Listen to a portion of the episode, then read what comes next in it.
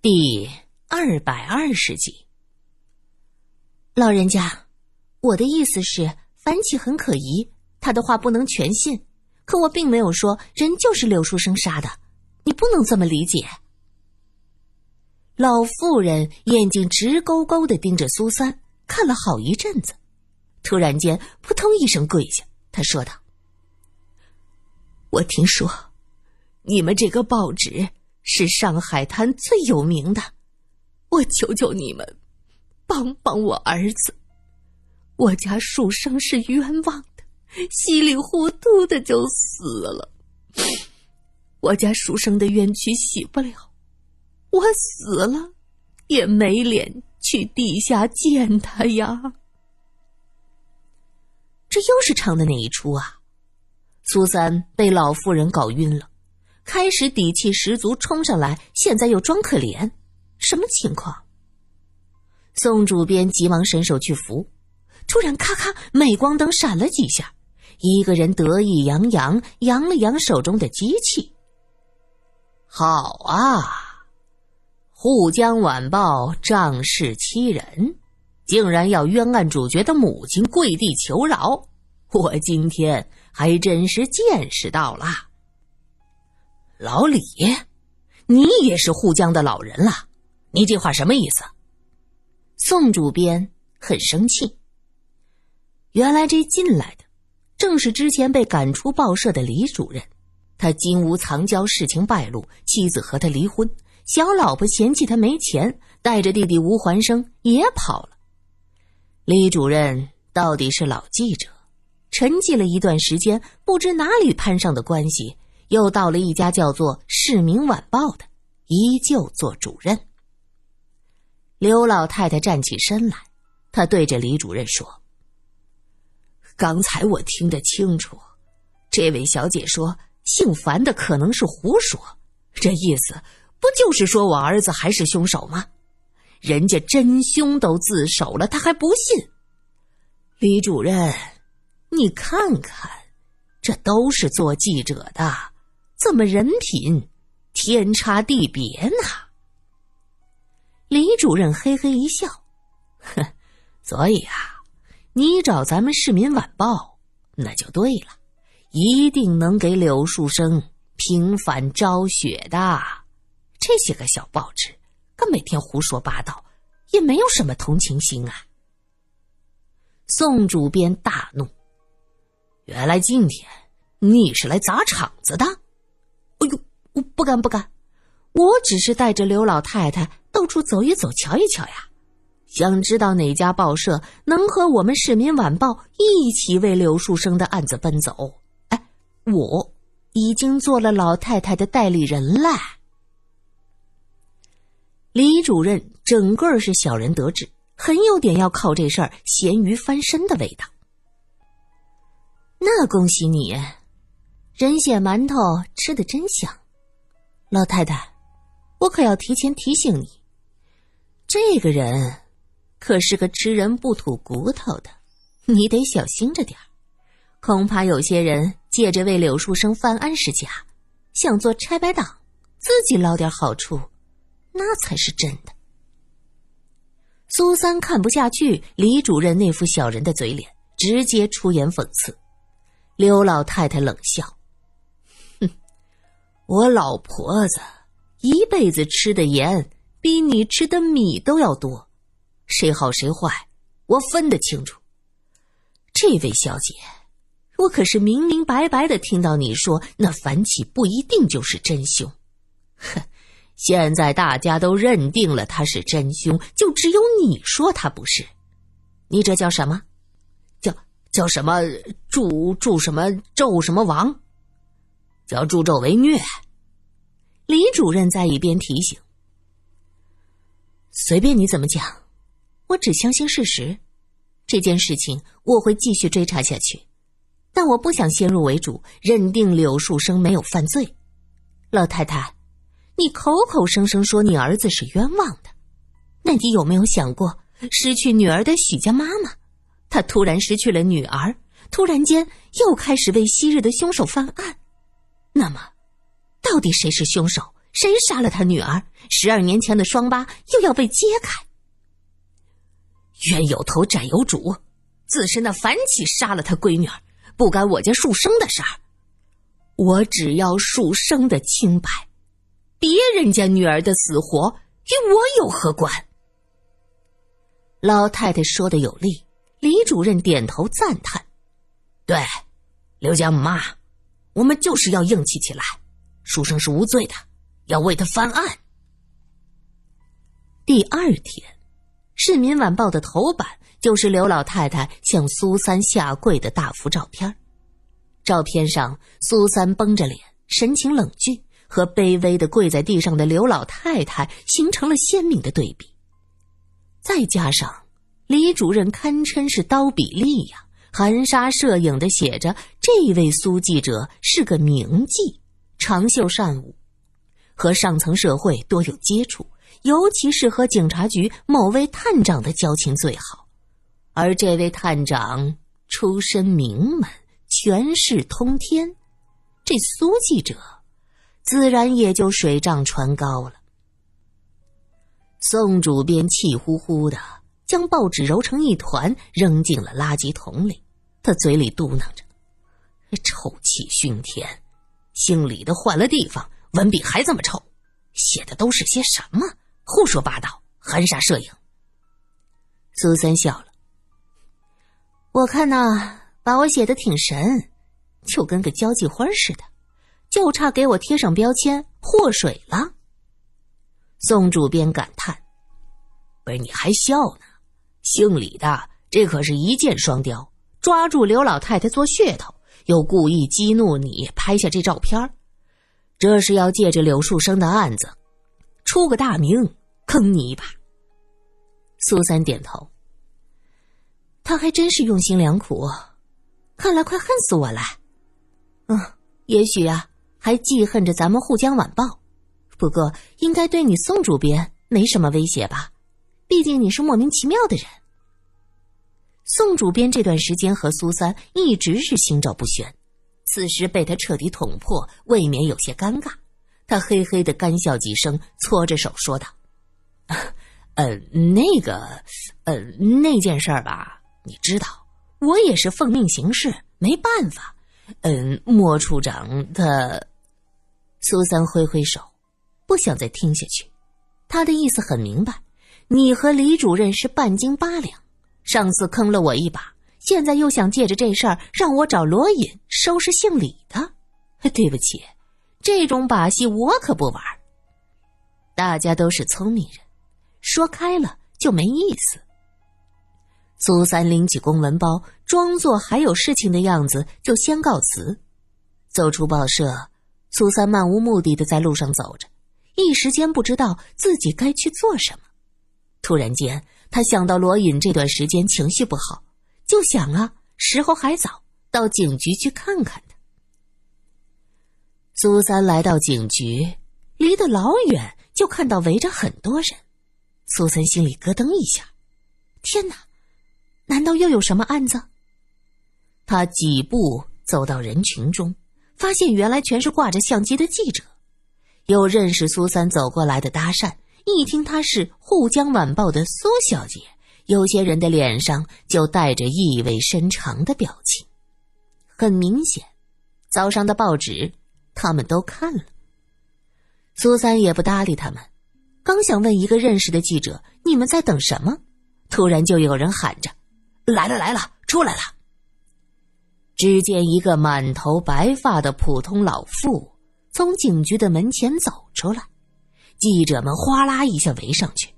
老妇人吓了一跳，她哪里经过这么大的阵仗？她神情呆滞，有些被吓得不敢动了。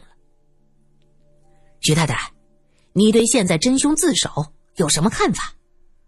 你对案件重启有什么想法？你现在心情怎么样啊？啊，徐老太太，你觉不觉得有愧于柳书生啊？徐太太。同样是丧子之痛的柳太太，你有没有什么话要说呀？听说徐美娟的尸体是你发现的，现场什么样？你还记得吗？咦，听说这徐美娟死的时候赤身裸体，还真是这样吧？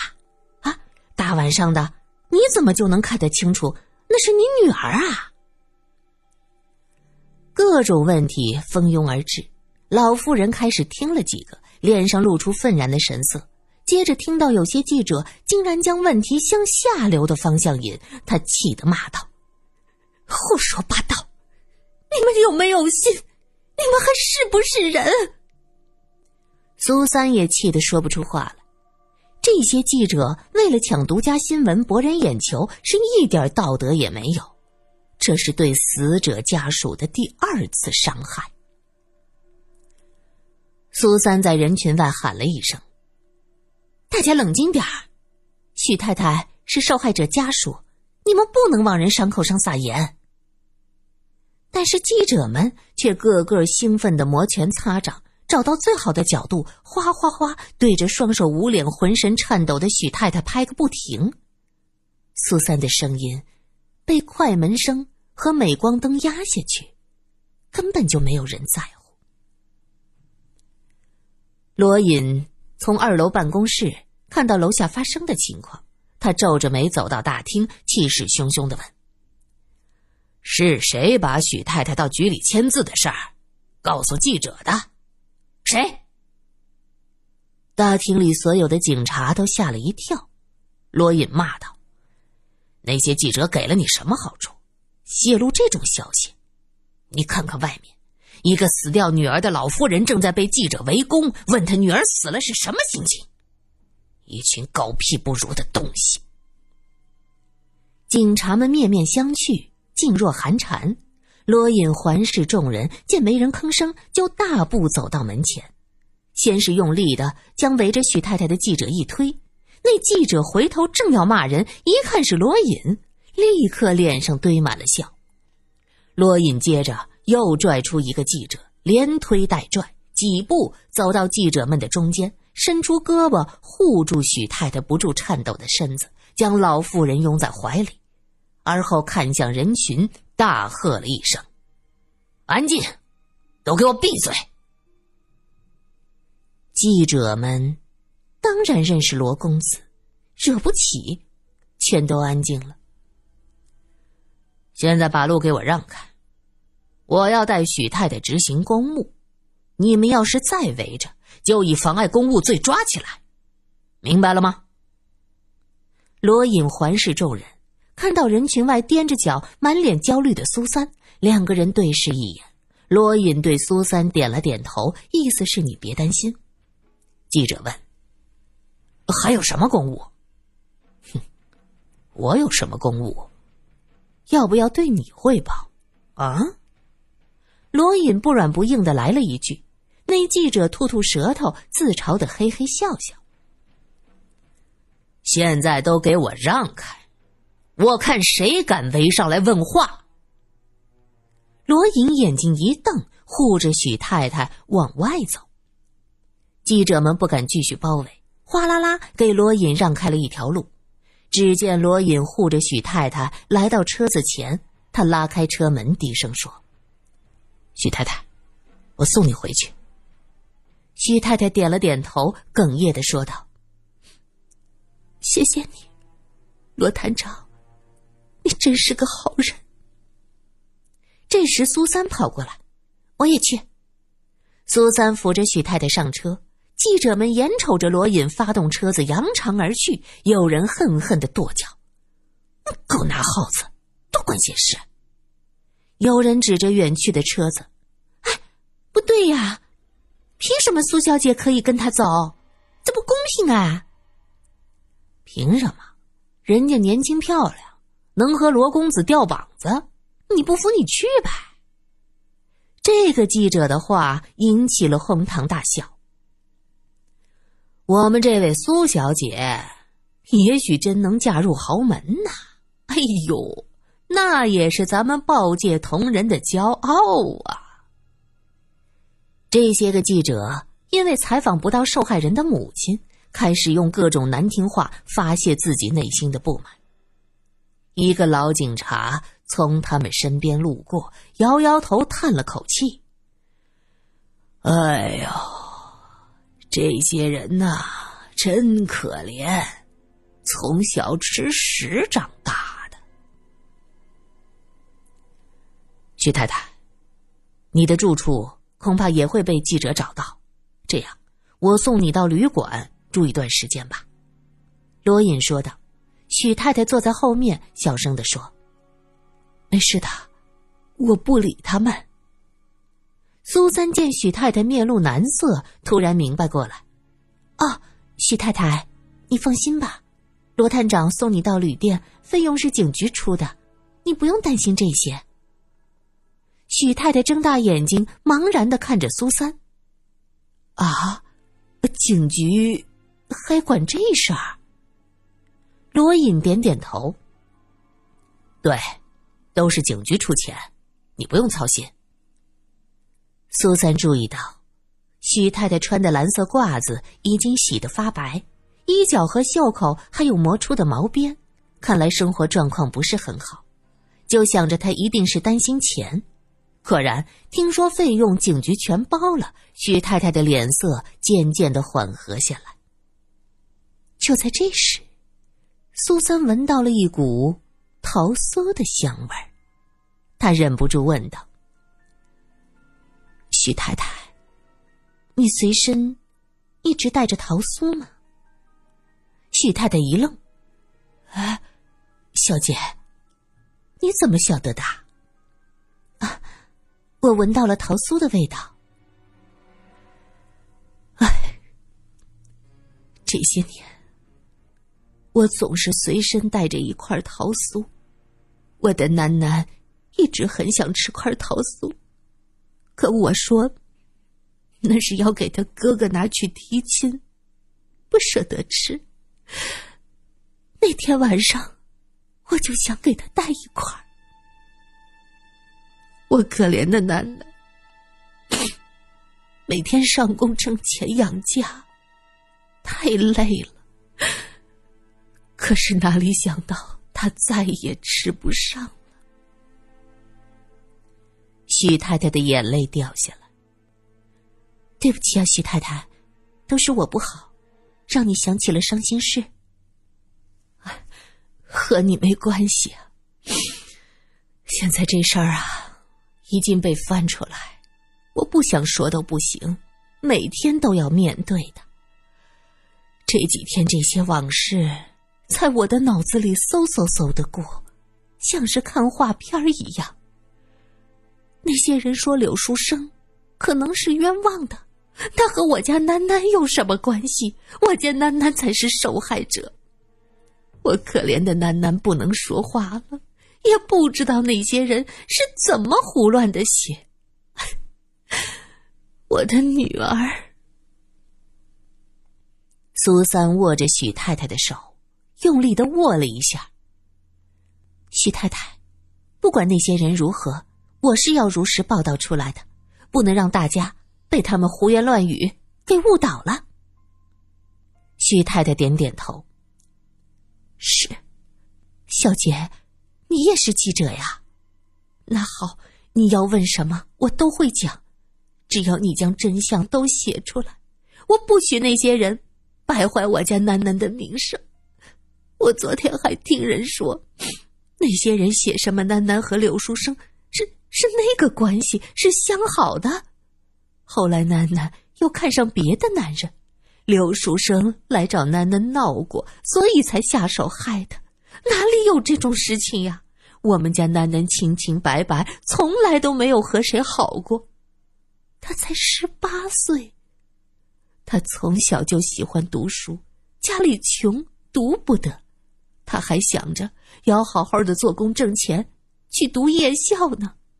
楠楠喜欢读书人，不会和厂子里的工人相好的。